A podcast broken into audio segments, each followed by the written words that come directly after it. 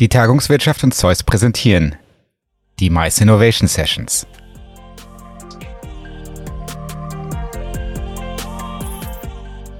Uff, das war ganz schön lang. Eigentlich wollten wir im Herbst, wenn in der Veranstaltungsbranche wieder alles normal ist, mit der zweiten Staffel anfangen. Nein, mit der dritten Staffel sogar schon.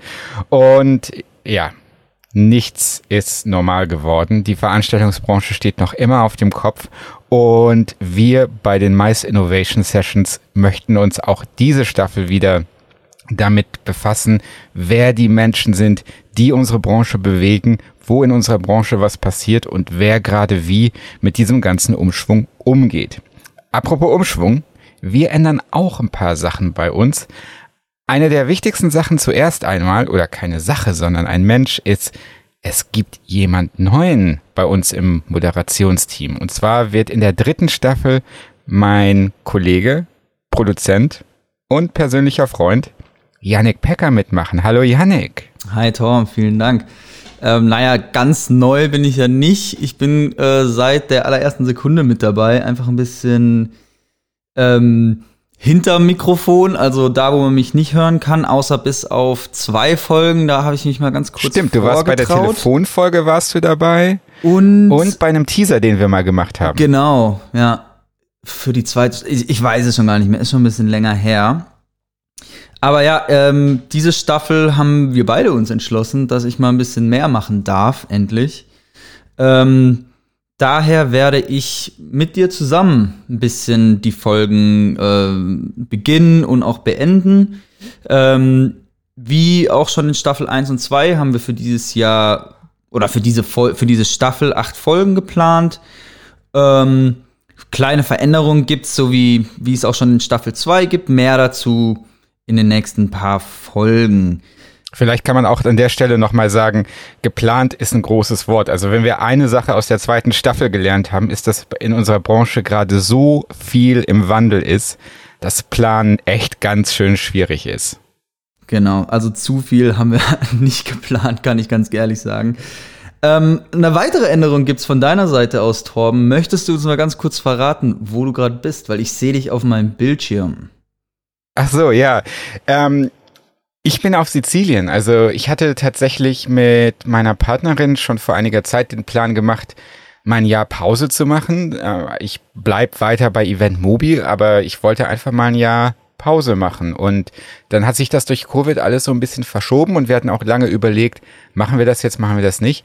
Im Endeffekt haben wir uns gesagt, du kannst das nicht ewig verschieben. Und eigentlich wollten wir erstmal so Fernreise machen, keine Ahnung, Rucksacktourismus durch, was weiß ich, Südamerika oder so geht halt gerade nicht. Und weil das eben nichts war und wir trotzdem gesagt haben, du kannst sowas nicht aufschieben, haben wir uns gedacht, okay, wie können wir halt reisen, soziale Distanz behalten und trotzdem eine schöne Zeit haben. Und wir haben uns ein Wohnmobil gemietet, total verrückt.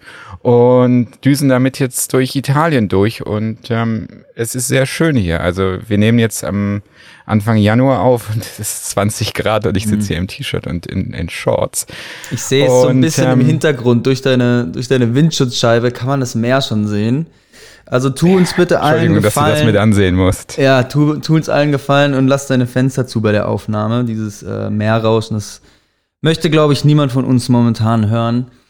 Ähm, ich sitze hier im, im leicht regnerischen, leicht verschneiten Berlin sogar. Wir haben alles andere als 20 Grad. Ähm, aber ich bin trotzdem froh, dass wir die Covid-Regeln immerhin einhalten können. Auch wenn wir ein bisschen mehr als anderthalb Meter Abstand haben. Ja, sind halt so 2000 Kilometer. 2000 Kilometer. Wir halten uns dran. Ähm, außerdem möchte ich erstmal diese neue Staffel mit einem riesen Dankeschön an Xing Events äh, beginnen. Und zwar unterstützt uns Xing Events seit der zweiten Staffel.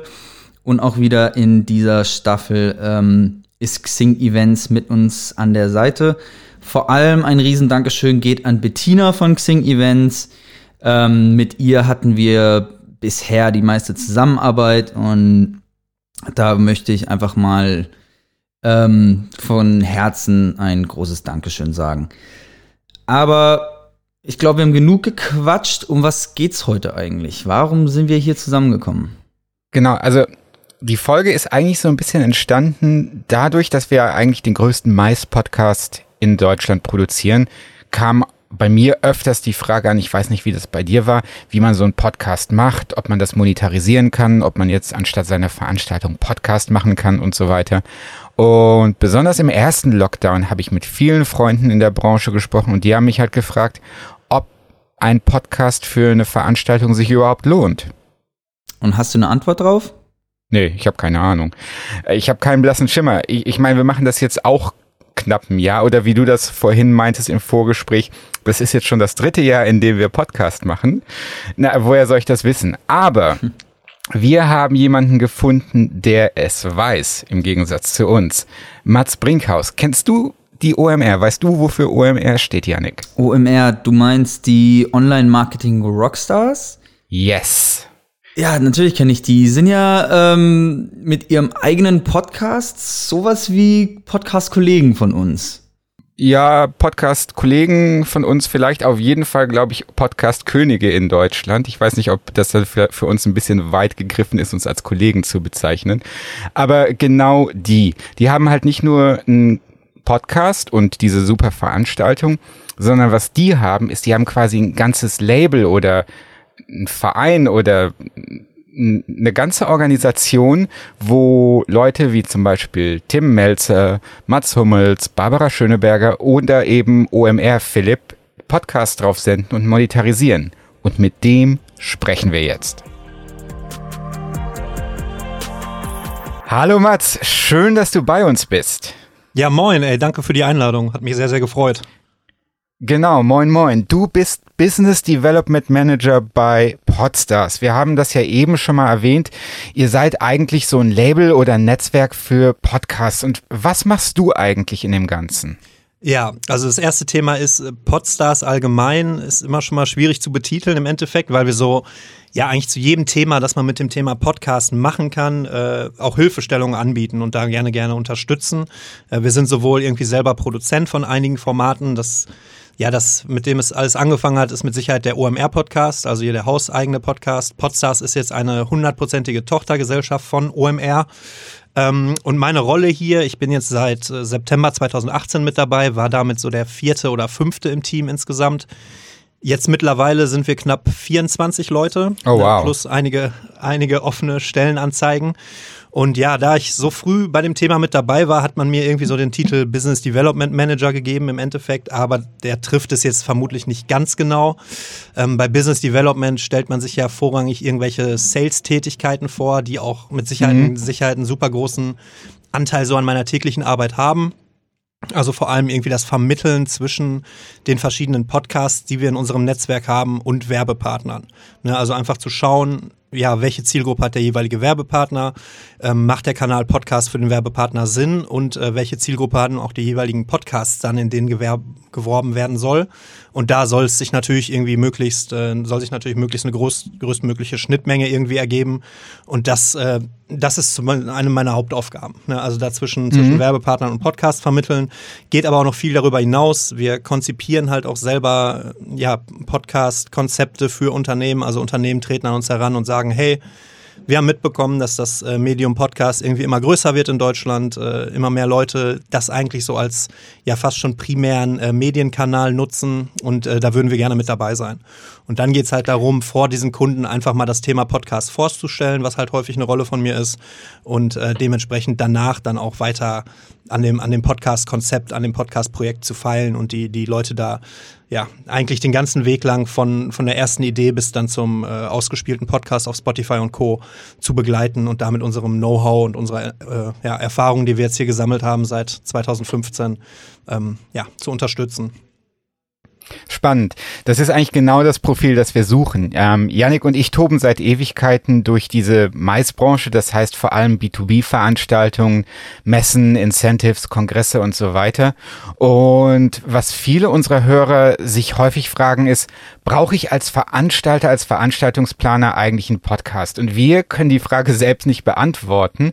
Und ähm, ich glaube, das kriegen wir jetzt aber ganz gut hin. Und ich würde gerne am Anfang das Ganze so ein bisschen in zwei Kom Themenkomplexe trennen. Erstens mal, lohnt es sich als Veranstalter überhaupt in Podcasts Werbung zu schalten? und sollte ich für meine Veranstaltung einen eigenen Podcast produzieren? Und ich würde sagen, lass uns einfach mal mit Punkt eins anfangen. Ihr seid auch Werbevermarkter. Ähm, schalten Veranstalter, also Leute, Menschen, Organisationen, die Veranstaltungen haben, bei euch überhaupt Werbung? Äh, ja, das, das kommt durchaus vor. Ne? Ich meine jetzt 2020 eher seltener, ne, aus bekannten mhm, Gründen. Klar. aber, aber davor auf jeden Fall. Ne? Also es liegt halt zum einen daran, Podcast-Werbung an sich hat halt einfach die riesengroßen Vorteile, dass man sehr, sehr zielgenau die Zielgruppen erreichen kann, für die vielleicht auch dieses Event interessant wäre. Ne, gerade wenn wir mhm. über den B2B-Kosmos sprechen, ähm, da wird vermutlich jeder Eventveranstalter wissen, der auf der Suche nach B2B-Kontakten ist, äh, nach Leads und so weiter, dass es halt sehr, sehr schwierig ist, hochqualifizierte Leads in diesem Bereich überhaupt zu erreichen und zu bekommen. So, und da gibt's halt dann du mittlerweile, ähm, gibt's ja LinkedIn zum Beispiel, da funktioniert das sehr, sehr gut, diese Zielgruppe zu erreichen. Aber ansonsten ist es halt sehr, sehr schwierig. Und äh, was wir halt merken, gerade in unseren Business-Formaten, die wir in unserem Netzwerk haben, also da, ich gehe jetzt immer mal vom OMR-Podcast aus, weil wir da einfach am aller, aller engsten dran sind. Ähm, ja. Aber darüber erreicht man diese Menschen halt einfach sehr, sehr gut. Und wenn dann dazu parallel noch einen Philipp Westermeier mit seiner eigenen Stimme ne, die ja auch sonst den restlichen Content des Podcasts quasi befüllt, äh, ein bestimmtes Event ähm, bewirbt ne, und empfiehlt in dem Fall, dann geht es ja fast schon so in Richtung Influencer-Werbung. Und wenn man dann halt so einen Philipp Westermeier im Endeffekt als Werbeträger hat, dann kann sich das für viele Unternehmen schon sehr, sehr lohnen. Mhm. Du hast ja gerade was ganz Gutes angeschnitten. Du hast gesagt, im OMR-Podcast zum Beispiel macht Philipp Westermeier die Werbung, was ja was anderes ist, als was man aus dem Rundfunk, diese klassische Radiowerbung irgendwie kennt, wo äh, der Typ auf Schwäbisch über Seitenbacher Müsli was erzählt. In. Podcasts ist es ja tatsächlich häufig so, dass der, der, der Host, der Moderator äh, diese Werbung, diese Werbung quasi präsentiert. Sind die, ist Werbung in Podcasts sonst irgendwie grundlegend unterschiedlich von, von Radiowerbung oder lässt sich das da vergleichen? Ähm, also dadurch, dass es halt ein Medium ist, was voll durch die Ohren aufgenommen wird vom jeweiligen, vom jeweiligen Hörer, lässt es sich natürlich schon vergleichen. Ähm, aber mhm. einfach den Freiraum und den Spielraum, den man jetzt als Werbepartner auch bei der Gestaltung von so einer Ad hat, ich glaube, das unterscheidet sich nochmal sehr, sehr groß. Wobei der größte Aspekt halt mit Sicherheit diese, wir nennen es immer ganz liebevoll, nativen Host-Read-Ads sind. Also das, was dann ja. Philipp Westermeier auch macht, der bekommt halt im Endeffekt von uns ein Briefing vorgelegt. Das ist in den größten Teilen auch nur in Stichpunkten verfasst vom Werbepartner und äh, spricht dann anhand dieser Stichpunkte die Werbebotschaft nativ in das Format ein. Also komplett mit seiner, mit seinen, ja, mit seinen eigenen Worten, weil er natürlich auch am besten weiß, was bei der Zielgruppe gut ankommt. Ich meine, wenn man über 300 Folgen hinweg halt irgendwie zigtausend Leute ja, mit seiner eigenen Stimme und seiner Art, wie es ein Philipp halt tut, begeistern kann ähm, und das dann für einen Werbepartner irgendwie nutzbar macht, dann hat das, glaube ich, hat das, glaube ich, in die Richtung nur Vorteile und dementsprechend ist das somit der, der größte USP bei, bei Podcast-Werbung. Neben dem Faktor, dass natürlich ähm, Podcasts ein On-Demand-Medium sind. Ne, also du als, als Hörer kannst du dich halt wirklich dediziert irgendwie für die Shows entscheiden im Podcast-Bereich, die halt wirklich das wiedergeben, auch inhaltlich, was dich halt interessiert. Ne, also du kannst vermutlich, Aber ja. Ja, bitte. Diese, dieser On-Demand-Teil, Entschuldigung, dass ich dich da unterbreche, das bringt ja auch so ein bisschen ein Problem mit sich. Also ich habe zum Beispiel, ich bin natürlich selbst auch ähm, großer Podcast-Hörer und höre viele Podcasts gerne, höre aber auch Podcasts durchaus, die irgendwie schon ein halbes Jahr oder sowas alt sind, weil mich die Themen interessieren. Das klingt jetzt, wenn man gerade für Veranstaltungen, die ja zu einem gewissen Zeitpunkt und einem gewissen Ort stattfinden, eher schwierig. Habt ihr da irgendwie Erfahrung, wie schnell Podcasts in der Regel gehört werden? Also ist das ein Problem? Habe ich da einfach ein anderes Hörverhalten als die meisten? Ähm, also grundsätzlich würde ich das nicht als Problem bezeichnen. Es kommt dann immer so ein bisschen auf die Ausgestaltung der, der Werbebotschaft an. Also wenn ich jetzt mhm. für ein also sagen wir mal Stand jetzt. Ähm, ich bin ein Unternehmen, ich habe ein eigenes Event, ich möchte dafür werben. Und dann würde ich mir im ersten Punkt halt mal anschauen, welche Shows haben so die Zuhörerschaft, die ich eigentlich erreichen möchte, ne, die ich auch gerne mhm. auf meinem Event sehen würde.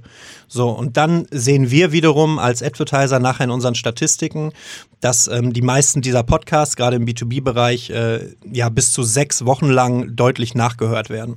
Ne, also, dass man innerhalb dieser ersten sechs Wochen nach dem Release der Folge ähm, noch, einen, noch einen deutlichen Anstieg an den Hörerzahlen sieht. Und danach eigentlich nur noch so, nur noch so punktuell. Es gibt natürlich immer Ausnahmen. Ich meine, beim OMR-Podcast, da hatten wir jetzt vor kurzem den, den Knossi, Knossi zu Gast, den sogenannten König des Internets. Das, das ist der mit dem Glücksspiel, oder? genau, der, der macht auch Streams, äh, wo er irgendwie Glück spielt. Ähm, jedenfalls hat, das, hat er halt super Reichweiten auf Twitch, ist da irgendwie gerade auch auf YouTube und so sehr, sehr stark und ähm, hat halt auch nochmal eine ganz eigene Zielgruppe, die jetzt so erstmal per se gar nicht die Zielgruppe ist, die eigentlich den OMR-Podcast hört. Aber dadurch mhm. bekommen wir natürlich nochmal ganz, ganz andere Leute auf den OMR-Podcast und dementsprechend ist das eine Folge, die halt auch nochmal deutlicher, auch viel länger als diese sechs Wochen, als dieser sechs Wochen Zeitraum nachgehört wird. Aber grundsätzlich so sollte man sich halt ähm, überlegen, dass die Werbebotschaft vermutlich innerhalb von sechs Wochen noch sehr, sehr stark gehört wird. Also wenn man mit einer Kampagne für ein Event startet, dann würde ich das halt irgendwie sechs Wochen, sechs Wochen vor dem Event machen oder halt noch ein bisschen früher. Ähm, was dann die Ausgestaltung der Werbebotschaft betrifft, das ist genau der Punkt, den du ansprichst. Es gibt natürlich auch Leute, die sich jetzt noch eine OMR-Podcast-Folge von vor zwei Jahren anhören. Und wenn da jetzt gerade so native Werbung drin ist, dann ist die halt in das MP3-File eingebettet und dann hört der die natürlich auch heute noch, auch wenn damals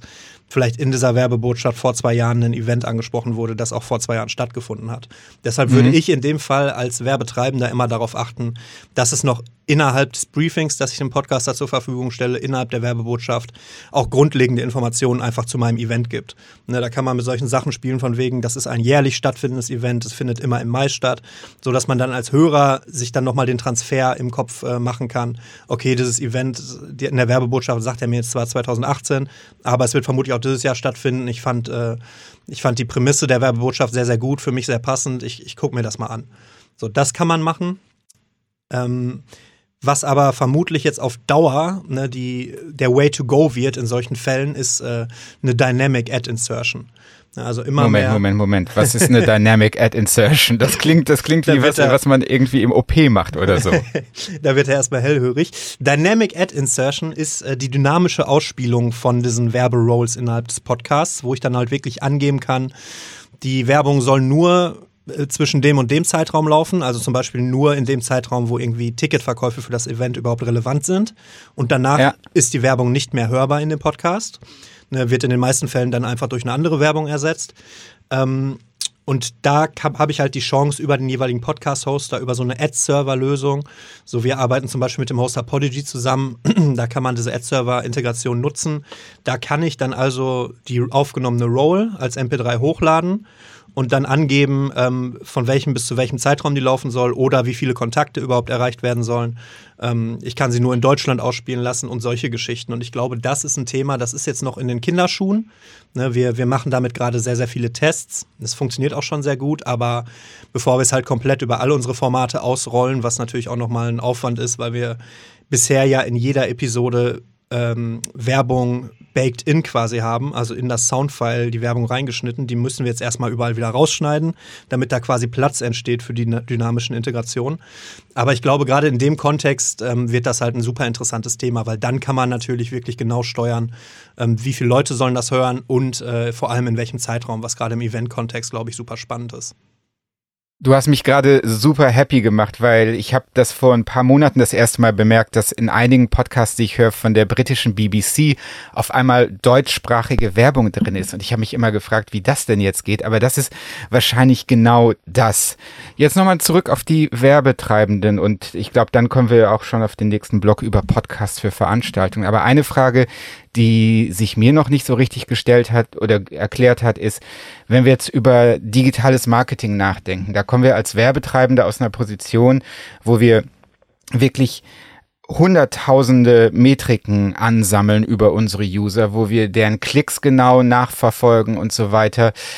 Was sind so typische Metriken, die ich mir bei Podcasts anschaue, um den Erfolg zu messen? Kann ich zum Beispiel, wenn ich eine Podcast-Werbung mache, überhaupt irgend, was, was für eine Art von Erfolgsmessung habe ich da? Hm.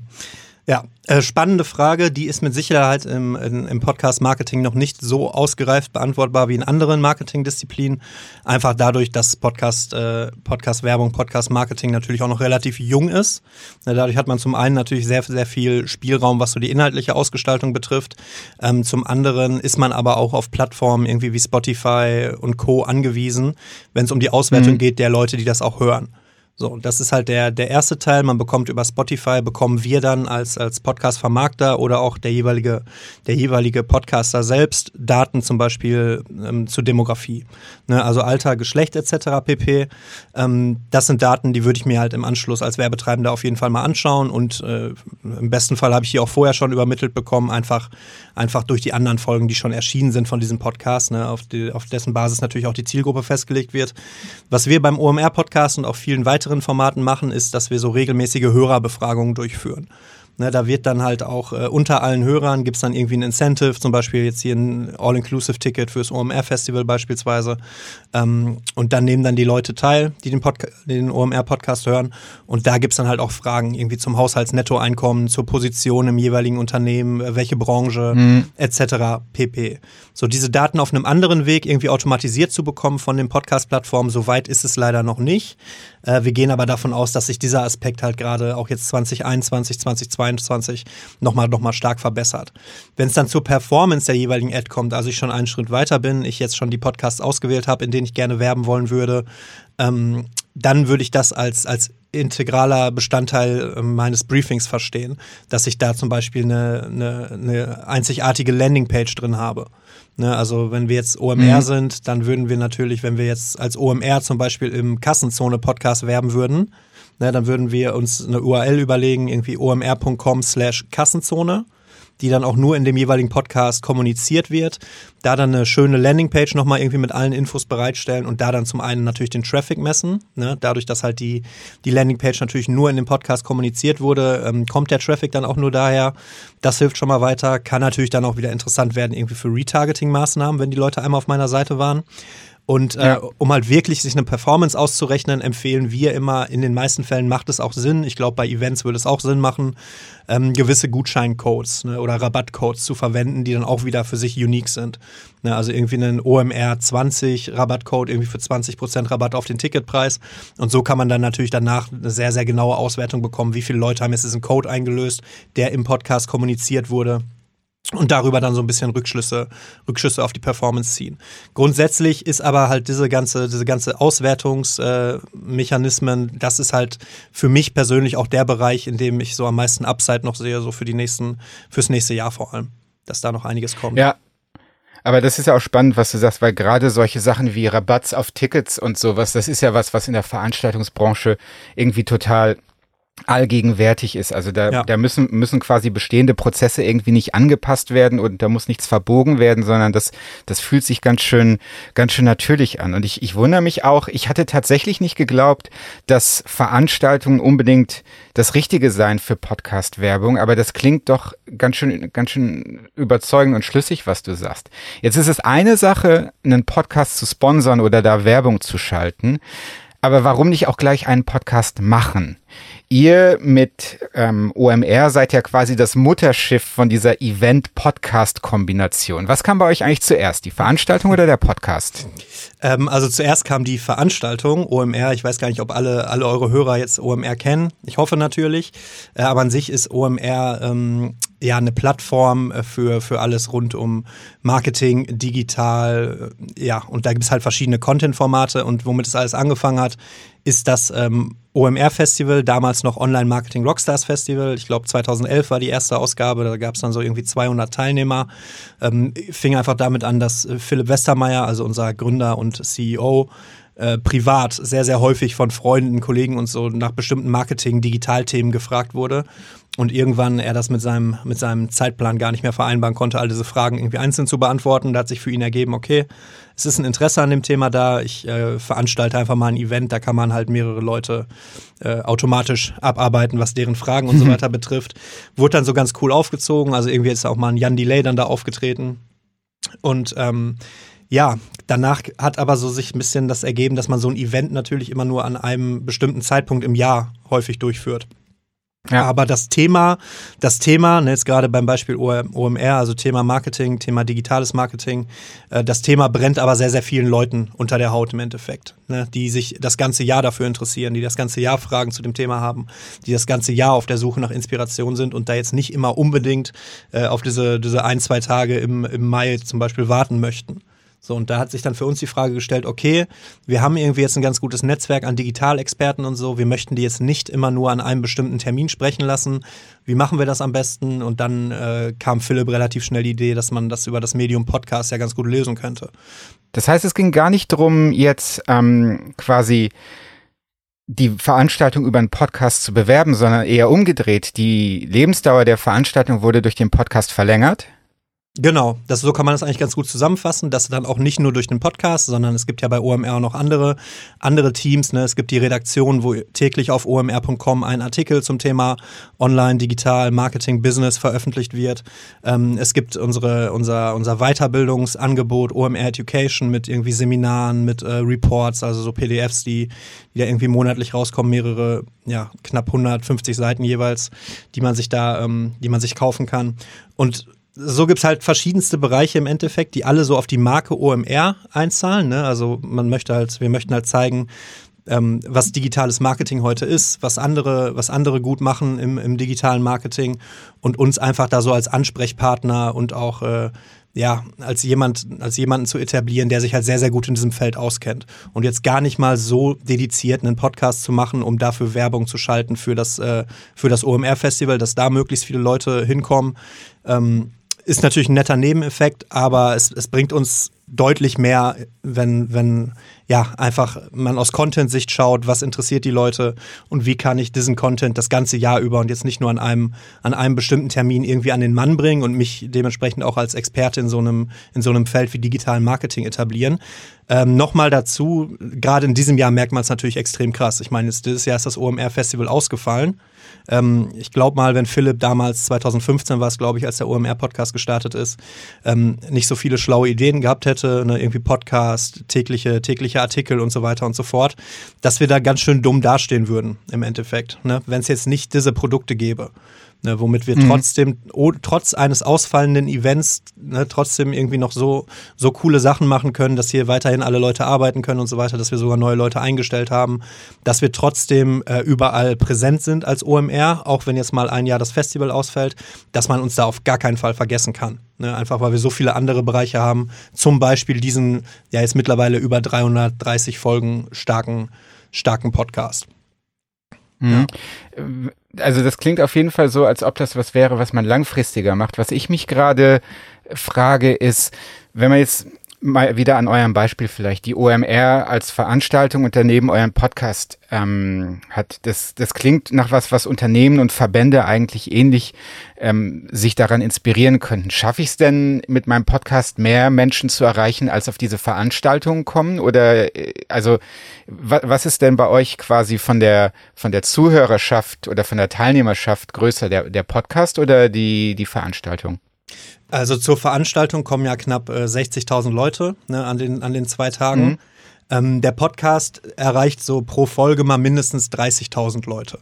So, es sind oh, natürlich oh, wow. dann, es sind natürlich nicht immer, ja, oh, es sind schon echt, gerade im, im B2B-Business-Bereich ist das, glaube ich, schon so mit die Speerspitze der OMR-Podcast, muss man sagen. Ähm, mhm. Von daher, absolut gesehen, sind es vermutlich mehr Leute, die wir mit dem Podcast erreichen, als die aufs Festival kommen. Ne, weil das sind natürlich ja. nicht jetzt pro Folge dieselben 30.000, die sich den anhören. Ich hatte es ja eben schon mal angesprochen, dann über so einen, über so einen Podcast mit einem Knossi zum Beispiel erreicht man dann halt auch mal irgendwie 80.000 Leute. Ne, und dann äh, sind wir halt ganz schnell, ganz schnell erweitern wir quasi unser Publikum, die schon mal mit OMR in Kontakt getreten sind, äh, auf Leute, die halt sich mal einen Podcast angehört haben, im Vergleich zu den Leuten, die halt wirklich physisch vor Ort auf dem Festival waren. Ne, von daher, also mhm. was, was das Erreichen der Leute angeht, da wird der Podcast übers Jahr hinweg vermutlich, vermutlich mehr Leute erreichen, als dann wirklich Besucher auf dem, auf dem Festival waren. Ja, und wenn ich jetzt als Veranstalter einen Podcast mache, wir hatten gerade eben in dem ersten Teil darüber gesprochen, dass es eben die Möglichkeit gibt, ähm, auf verschiedene Arten Performance-Metriken zu messen, Conversions zu messen und so weiter. Wenn ich jetzt einen Podcast mache, der hat ja in sich erstmal keine, keine direkten keine direkten Conversion-Ziele, die da vielleicht dahinter liegen. Wie messe ich Erfolg? Also wenn ich jetzt als Veranstalter einen Podcast für meine Veranstaltungsreihe mache, wie weiß ich, wie stecke ich mir da eigene Ziele? Wo will ich eigentlich hin, wenn ich so einen Podcast mache? Ja, also am naheliegendsten ist da ja vermutlich irgendwie die Reichweite, die man so pro Podcast-Folge erreicht. Das ist auch tatsächlich so im, im Werbe- oder auch Produktionsbereich äh, von Podcasts so die Kennzahl, die am relevantesten ist. Ne, also wie viele Leute hören wirklich pro Folge meinen Podcast? Das ob das dann eine zufriedenstellende Zahl ist oder nicht, das hängt natürlich immer super individuell jetzt vom jeweiligen Unternehmen auf äh, ab, das diesen Podcast macht. Ich sag mal, eine, B2C-Brand, für die sind natürlich ja fünfstellige Hörerzahlen pro Episode vermutlich interessanter. Ähm, bei einer B2B-Brand reichen in manchen Fällen eventuell auch schon mal äh, ja sehr, sehr niedrige vierstellige oder vielleicht auch hohe dreistellige Zahlen pro Episode, hm. je nachdem, was mir halt ein Zuhörer wert ist am Ende. Ne? Also kriege ich den in irgendeiner anderen Form konvertiert? Ergibt sich daraus vielleicht ein, ein Business? Äh, kann ich den vielleicht zu einem zu äh, Besucher meines Events und so weiter konvertieren? Also da muss man halt selber selber schauen, was was habe ich jetzt für einen Anspruch und danach irgendwie Reverse Engineer mäßig gucken, wie erreiche ich dann auch diese diese Zahl an, an Teilnehmern. Neben der einzelnen Reichweite, die es so gibt, äh, gucken wir immer auch sehr sehr gerne drauf. Erstmal, was ist das qualitative Feedback? Ne? Man kann natürlich über über so Plattformen wie Apple Podcasts bekommt der Podcast Bewertungen. Da schreiben auch Leute rein, was ihnen am Inhalt gefallen hat und häufig auch, was ihnen nicht so gut gefallen hat. Ähm, noch dazu ist für uns jetzt aus OMR-Sicht halt auch super interessant, wie es halt bei, wie der Podcast bei Sponsoren ankommt. Ne, ich meine, ihr könnt euch halt sicherlich vorstellen, dass es viele, viele Unternehmen gibt, ähm, die auf dem OMR-Festival präsent gewesen wären in diesem Jahr, ne, sei es irgendwie durch Stände oder andere Geschichten. Ähm, für die konnten wir aber mit dem OMR-Podcast in gewissem Maße einen Ausgleich schaffen, einfach weil wir ihnen stattdessen halt Plätze im Podcast anbieten konnten, über denen sie dann halt äh, die Zielgruppe erreicht haben, die sie sonst auf der Messe erreicht hätten. Und wenn man dann als Unternehmen halt sieht, okay, ähm, statt einer Messe, statt einem Event kommt auch der Podcast vielleicht für Werbetreibende in Frage, ne, für Unterstützer und so weiter und kann darüber halt auch nochmal zur Monetarisierung genutzt werden, ähm, dann ist das, ist das auf jeden Fall eine Kennzahl, die ich mir da auch ganz genau anschauen würde. Ne, ich glaube, Tarek Müller ist ja häufiger mal bei uns im, im Podcast zu Gast, hier der, der Gründer äh, von About You. Der hat mhm. mal gesagt, der hat mal gesagt, wenn er im OMR-Podcast zu Gast ist, bekommt er irgendwie bis zu 50 Mal mehr Feedback oder Rückmeldung oder E-Mails oder whatsoever, als wenn er in einer großen deutschen äh, Tageszeitung zu Gast ist und da ein Interview hat. Ne, also einfach, weil das zeigt halt nochmal, dass die Zielgruppe, dass die Hörer, die man erreicht, auch genau die richtigen sind und äh, auch ein auch Publikum ist im Endeffekt, das ja äh, sehr sehr gerne Feedback gibt und sehr sehr gerne dann auch Kontakt aufnimmt und das äh, so die absolute Anzahl irgendwie an, an Anfragen, die wir bekommen, an E-Mails, die wir bekommen. Ähm, wir holen die Leute irgendwie über den Podcast ab, dadurch kommen die mit OMR in Erfahrung, dadurch interessieren die sich dann vielleicht auch für andere Produkte, sei es irgendwie eine Präsenz auf dem Festival oder äh, eine digitale Masterclass oder was auch immer. Ne? Und dadurch, dass wir sie dann durch den Podcast in unseren Kosmos irgendwie reinbekommen haben, kann sich das an anderer Stelle natürlich wieder sehr, sehr gut auszahlen. So, das wären halt Sachen. Aber das heißt, ja. Das heißt, es reicht jetzt nicht, dass ich als, als Podcaster oder als Anbieter von einem Podcast einfach nur diesen Podcast in die, in die Umlaufbahn schick und hoffe, dass den Leuten das gefällt, sondern ich muss mich auch bereit erklären, eben mit meinem Publikum zu interagieren und ich muss denen auch Chancen und Optionen geben, wie sie mir Feedback geben können. Ja, also das, das würde ich schon sagen. Ne, in den, in den häufigsten Fällen ähm, ja, gerade so bei Unterhaltungspodcasts gibt es halt häufig irgendwie einen begleitenden Instagram-Kanal oder sowas. Wenn ich jetzt im B2B-Bereich für ein Event äh, einen Podcast mache, ähm, dann würde ich zum einen halt sagen, hey, ihr könnt jederzeit Feedback, äh, Feedback geben über unsere eigene Website zum Beispiel oder wir haben einen begleitenden LinkedIn-Kanal oder hier ist meine E-Mail-Adresse, ne, wenn ich der Moderator bin. Das ist natürlich dann nochmal etwas, etwas persönlicher und direkter. Äh, das kann man alles machen und das wird auch unserer Erfahrung nach sehr, sehr gut angenommen. Ne, also ich glaube, wir kriegen jetzt, mhm. okay, der OMR-Podcast hat auch wirklich sehr, sehr viele Hörer, aber ich glaube, wir kriegen schon pro Episode auch äh, über die verschiedensten Kanäle. OMR ist jetzt auf jedem Kanal eigentlich aktiv. Äh, sehr, sehr viel Feedback, sowohl positiv als auch negativ, was man dann immer natürlich entsprechend berücksichtigen kann.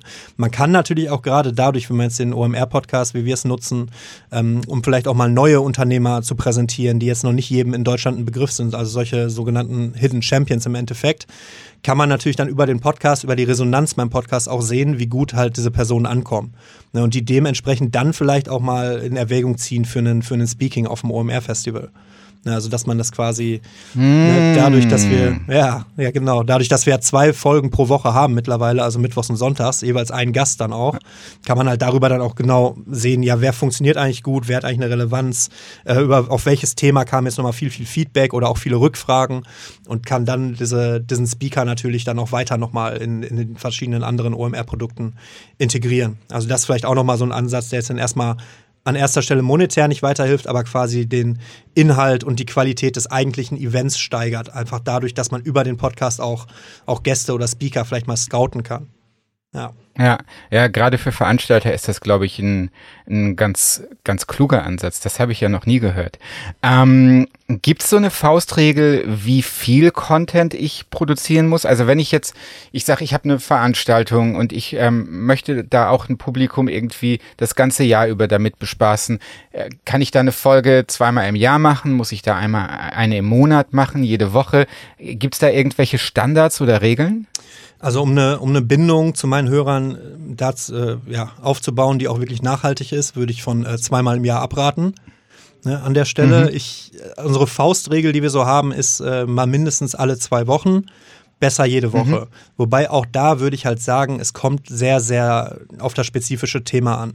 Ne, wenn ich jetzt irgendwie einen, einen Podcast einen Podcast starten möchte ähm, und es gibt schon sehr, sehr viele andere Podcasts, die sich mit meinem Thema beschäftigen, dann äh, kann es zum einen Sinn machen, einfach äh, häufiger meinen Content anzubieten.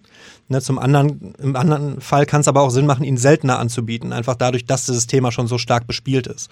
So, wenn das Thema jetzt aber ein, ein Thema ist, ähm, wo es einen Podcast gibt, der einmal im Monat kommt, könnte es mein konzeptioneller Ansatz sein, als Konkurrenzpodcast quasi häufiger zu erscheinen und dementsprechend häufiger Content zu liefern als der Wettbewerb. So, also das ist, mhm. äh, da gibt es zwar diese Faustregel, alle zwei Wochen oder häufiger, aber ähm, Ausnahmen, Ausnahmen bestätigen die Regel. Ich meine, wir sind mittlerweile bei zwei Episoden pro Woche. Äh, damit haben wir halt mit Sicherheit auch nicht gestartet, so, sondern das ist halt auch beim im Podcast-Bereich immer eine Sache, die kann man halt anpassen. Ne, also wenn ich, nur weil ich äh, mit einem zweiwöchentlichen Podcast starte, erstmal aus Kapazitätsgründen oder erstmal, um mich überhaupt in dieser ganzen Podcast-Welt zurechtzufinden, dann heißt es nicht, dass das auch das Ende ist. Sondern wenn ich halt merke, sowohl durchs Feedback als auch die Abrufzahlen und so weiter, dass ähm, der Podcast sehr, sehr angesagt ist, sehr, sehr beliebt ist, dann kann ich natürlich auch jederzeit die Frequenz wieder hochfahren. Ja. Okay, ja, wir haben das bei uns eben so gemacht, dass wir auch gesagt haben, wir möchten das alle zwei Wochen rausbringen, weil wir aber auch nicht unbedingt die, die, die, die Zeit haben, weil sowohl Yannick und ich auch nebenbei noch ganz normale Jobs haben, haben ja. wir eben gesagt, wir machen das immer in so Blöcken von äh, quasi 16 Wochen, wo dann das staffelweise rauskommt. Aber wir haben auch sehr gute Erfahrungen mit dem gemacht, was du gerade sagtest, halt da eine, eine Regelmäßigkeit mit reinzubringen, auch wenn es auch wenn's ganz schön viel Arbeit ist. Ja, also nochmal dazu, also das Staffeldenken, das finden wir auch super spannend und das ist halt gerade dann, dann interessant natürlich, ähm, wenn ich, wenn ich mich gerade erstmal ausprobiere in diesem ganzen Podcast-Format. Ne? Also wenn ich sage, ich mache jetzt mal zehn Folgen, das ist eine Staffel, das auch so offen an die Hörer kommuniziere, dann wundert sich halt nach diesen zehn Folgen jetzt auch niemand, äh, wenn dann jetzt erstmal ein paar Wochen nichts kommt. So, im, im, im Gegensatz dazu, wenn ich jetzt halt einfach erstmal irgendwie zehn Folgen mache, aber nie gesagt habe, ich produziere jetzt in einer Staffel oder es ist eine Staffel und dann hört es auf einmal auf, ne, dann denken die Leute halt auch irgendwie automatisch, okay, den Podcast gibt's jetzt nicht mehr und suchen sich da dann vielleicht den nächsten, anstatt äh, im gegenteiligen Fall irgendwie Vorfreude auf die nächste Staffel zu generieren. Also das, mhm. das ist auch konzeptionell nochmal ein ganz guter Ansatz. Man sollte sich halt immer überlegen, äh, wovon handeln irgendwie die ersten zehn Folgen, wer ist in den ersten zehn Folgen zu Gast, um dann auf dem Papier auch mal abzuchecken, ähm, wie sieht es überhaupt kapazitär aus? Haben wir überhaupt auch genug Futter, um jetzt diesen Podcast dauerhaft zu bespielen? Denn du hattest es auch schon gesagt, Podcast ist eigentlich immer eine langfristige, langfristige Angelegenheit. Also wir bei OMR sind jetzt gerade super happy, dass es diesen Podcast gibt, dass wir den nochmal als Werbeträger irgendwie für Unternehmen anbieten können, dass wir trotzdem, trotz des ausfallenden Festivals natürlich weiterhin mit unserer Community, mit unserer Zielgruppe, mit unseren äh, ja, Fans im Endeffekt auch äh, weiter in Kontakt sein können ne, auch ohne dieses Festival und äh, auch den Podcast natürlich für so eine Kommunikation. Was, wie sieht es mit dem Festival aus? Ist es abgesagt? Äh, findet es doch statt und so weiter? Auch immer sehr, sehr gut nutzen konnten und so halt schnell viele Leute darüber informieren konnten. Ne, also wir sind sehr, sehr froh, dass wir damals diesen Podcast gestartet haben und ihn halt jetzt haben. Und ähm, ja. Wenn ich jetzt als Veranstaltungsplaner so als abschließende Frage sage, okay, das klingt alles ganz gut und ich kann mir tatsächlich vorstellen, dieses Medium-Podcast in meinen Marketing-Mix mit reinzubringen. Gibt's in, im deutschsprachigen Raum so eine Ressource, wo man mal rausfindet, wie man da eigentlich loslegt? Wie, wenn man überhaupt gar keine Ahnung hat, wie, wie komme ich überhaupt in dieses Thema rein, selbst mal so einen Podcast zu produzieren? Ähm, also wenn ich gar keine Ahnung habe von dem Thema, ich, würde ich mir da schon äh, professionelle, professionelle Hilfe suchen, gerade wenn ich halt plane mit diesem Podcast ähm, ja irgendwelche Ergebnisse zu erzielen, sei es irgendwie Umsatz oder sei es Lead-Generierung oder whatsoever. Das liegt halt mhm. einfach auch daran, also meiner, das, da werden mir jetzt vielleicht Leute widersprechen, aber meiner Ansicht nach ist diese Phase, wo jeder einfach mal irgendwie Mikrofon, Kopfhörer und loslegen, äh, das ist so ein bisschen, bisschen vorbei. Ne, das macht natürlich auch ein bisschen den Charme des Podcasts aus, diese niedrige Eintrittsschwelle und so. Aber es gibt halt mittlerweile super, super viele Podcasts und die auch super stark und gut konzipiert und produziert sind. Ich meine, so Plattformen wie Spotify, die bringen halt sehr, sehr häufig äh, qualitativ hochwertige Originals raus und so. Und es wird halt immer schwieriger, Aufmerksamkeit zu generieren für den eigenen Podcast. Und ähm, wenn ich da irgendwie das Budget habe, mir da professionelle Hilfe zu holen von irgendeinem Podcast-Unternehmen, ob es jetzt, ob es jetzt Podstars ist oder es gibt halt auch noch irgendwie andere, ähm, die man da natürlich anschreiben kann, dann würde ich das machen. So, nichtsdestotrotz kann man natürlich auch äh, alle möglichen anderen Ressourcen äh, anzapfen, um sich Know-how zum Thema zu holen. Es gibt irgendwie Seminare, die da angeboten werden zum Thema Podcasting. Es gibt, äh, es gibt sehr, sehr viele Facebook-Gruppen auch, wo man jede Frage stellen kann und da wird keine dumm beantwortet und so weiter, wenn ich da wirklich Low-Level starten will. Ähm, aber wenn ich mir irgendwie ein bisschen Vorsprung holen will oder so, dann würde ich mir da schon, würde ich mir da schon irgendwie professionelle Hilfe, professionelle Hilfe suchen, ähm, die mir da auch gerade beim Thema Technik irgendwie, welches Equipment ist jetzt das Richtige, was sollte ich konzeptionell beachten, die sich vielleicht auch mal meinen Wettbewerb anschauen, ähm, solche Geschichten da kann man viel natürlich selber von übernehmen, aber wenn man dann einen Unterstützer hat, der ja schon ja, viele Fe Fehler selbst schon gemacht hat, dass ich die selber dann nicht mehr machen muss, ähm, das hilft da, glaube ich, schon sehr weiter. Cool, das klingt gut. Vielen lieben Dank, Mats, dass du dir die Zeit genommen hast, das Thema unseren Zuhörern ein bisschen näher zu bringen. Super gerne. Jederzeit, jederzeit wieder. Und wenn das Thema euch noch weiter interessiert oder ihr mehr über Podcast-Vermarktung wissen wollt oder eben vielleicht mal mit einem Partner darüber sprechen wollt, wir packen die Kontaktinformationen zu Mats in unsere Shownotizen und wir nutzen diese Gelegenheit dann auch noch einmal, um unseren eigenen Sponsor Xing Events kurz einmal vorzustellen. Bis gleich. Werbung. Eventmanagement ist doch schon kompliziert genug. Findet ihr doch auch. Genau darum macht es euch Xing Events bei der Eventerstellung jetzt noch einfacher. Ob Networking-Event, Firmenfeier oder Fachtagung und auch, das ist ja jetzt wichtig, ob online, offline oder hybrid, ob kostenpflichtig oder kostenlos, im Xing Event Manager werdet ihr jetzt in fünf einfachen Schritten bis zur fertigen Eventseite geführt. Dabei sagt Xing euch genau, welche Infos sie von euch brauchen und welche Funktionen für euer Eventformat wirklich sinnvoll sind. Die übernehmen quasi das Denken für euch. Individualisierung ist dabei ein großer Pluspunkt. Ihr könnt eure Eventseite beispielsweise in eurem Corporate Design erstellen und eigene Ticketkategorien und Formularfelder anlegen. Nach wenigen Klicks ist euer Event inklusive Anmeldung für eure Gäste online. Probiert das Ganze einfach mal aus. Dafür geht ihr auf xing-events.com und gleich oben rechts auf Anmelden. Werbung Ende. Vielen Dank auch nochmal an Xing Events für die Unterstützung. So, Yannick. Erste Folge geschafft. War gut, oder? Ey, mir hat super Spaß gemacht. Was haben wir denn für unsere zweite Folge in 14 Tagen in petto? Haben wir überhaupt schon was vorbereitet? Wir haben ein bisschen was vorbereitet, nicht allzu viel, aber genug, damit ich schon mal ein bisschen was verraten darf. Und zwar geht es um ein Thema, welches wir schon mal in Staffel 2 ähm, angesprochen hatten. Und zwar, es wird wieder um Monetarisierung gehen. Dass sich vieles in dem letzten Jahr geändert hat, muss ich, glaube ich, nicht nochmal wiederholen.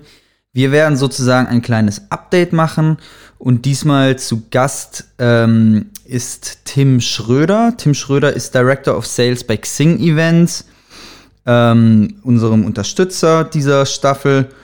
Und genau, wir werden ein bisschen mit ihm über Monetarisierung von Virtual Events sprechen.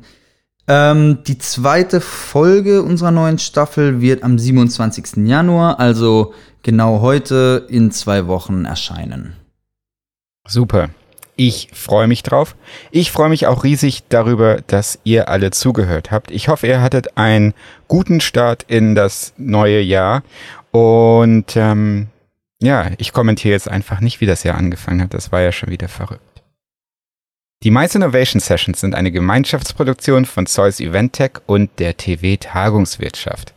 Redaktion dieses Mal von mir, Torben Gosser. Yannick Pecker ist unser Produzent und Co-Host und mindestens genauso erfreulich, wie wenn man sein Handy fallen lässt, es aufhebt und merkt, dass der Bildschirm wieder mal nicht gesprungen ist.